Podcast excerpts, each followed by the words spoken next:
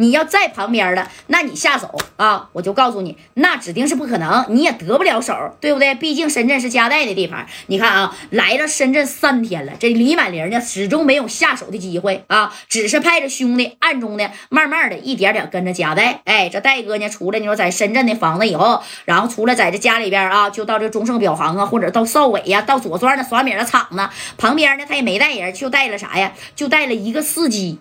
啊，这一个小司机，你看王瑞给他开这个车，哎，哎呀。终于呢，是等到第三天晚上七八点钟的时候，戴哥呢是从这个中盛表行，你看就出来了。出来以后跟江玲也握握手啊，跟这个啥呀店里边的店员那也握握手啊。握握手之后呢，然后呢就摆摆手了。正宫这李满玲就觉得机会该来了。你看啊，他正宫今天一直是带一个小司机，平常啊那都带两个人到仨人，咱不好下手啊，对不对？李满玲当即呢就把电话那是打给了刘刘富平，哎，这么跟他说的，富平啊。你赶紧过来吧！啊，今天贾代他呀身边就一个司机，等走到前面那小巷子的时候啊，就给我扔东西，给车呀先给他整翻了。但是尽量啊别伤着这贾带，听见没？我要抓活的。哎，这刘富平带着兄弟也往李满林这边就集合了。你看。啊，戴哥就上车了。上车以后，那指定从中盛表行这八九点钟回家睡觉呗，对不对？那还能上哪儿？咱也不可能玩玩了。他也他也不乐意玩啊。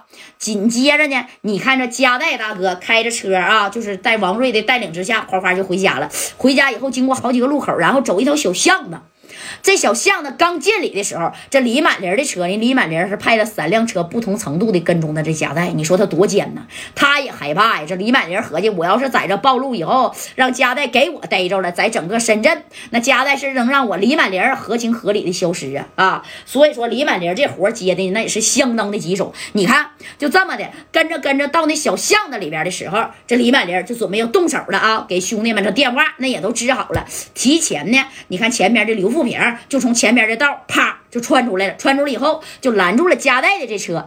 当时这王瑞还喊呢：“干啥呢，兄弟啊？怎么能拦我们的车呢？知道我谁吧？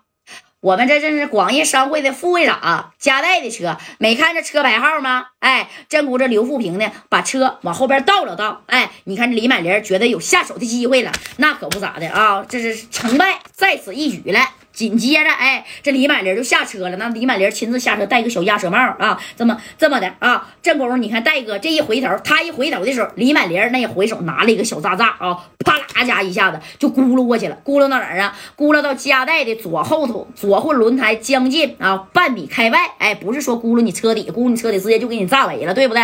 这功夫你想躲，那也来不及了。这戴哥一看，直接咋的？哎，就要从车上往下跳，还没来得及跳呢，嘣的一下，这就炸了。这家是。声一响啊，这李满林手下的兄弟夸夸夸全都下来了啊！那四五个兄弟给这谁呀？王瑞就给制服了。紧接着拿这个小五加四给加代就逼上了啊！戴哥呢并没有受伤，但是这加代抬头一看，哎，这李满林再一拿帽子啊，抬起这帽子以后一看，哎呦我去，这不是李满林吗？这李满林拿着五加四给戴哥呀就逼上了啊！逼上以后，李满林就说了：“加代。”没想到咱们这么快就见面了啊！跟我走吧，去一趟湛江。哎，你一说去湛江，加代他也不傻呀，他也明白是啥意思了。当时加代大哥就说了：“怎么的，李满玲，你是老曹派来的，是不是？”哎，曹景福呢？这李满玲就说：“是拿人钱财替人消灾啊！”加代。咱俩呢，新仇旧怨，今天咱一块儿算吧。李板莲，你不是光明正大的汉子吗？你怎么能暗杀我呢？我暗杀你了吗？啊，我想暗杀你，刚才那小炸炸，我直接就扔你车轱辘底下去了。你还现在还能在这跟我李满林说话吗？走上车，贾代，我敬佩你啊，是一条道上的大哥，你也是条汉子，我不绑你啊，我也不打你，你瞎愣的上车跟我回湛江。哎，这贾代这一听，湛江。你知道吗？家里边有人等着我呢。要是我家在三个小时之内没有任何的消息，整个深圳我的兄弟就会把这个道给他封了。你现在要是开车出深圳，估计有点够呛啊！啊，也许我的兄弟一个多小时就得给我家代打电话了。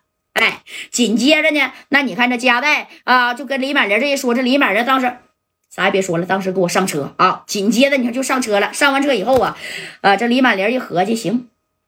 咱们现在呢？你说在这深圳那是市中心呢，深圳也是贼大的啊！你想就是直接开出去回湛江，那也需要一段时间呢。你看这李满林也挺尖啊，就找了一个小房子，这小房子也是他提前找好的，就是之前跟兄弟在这住的。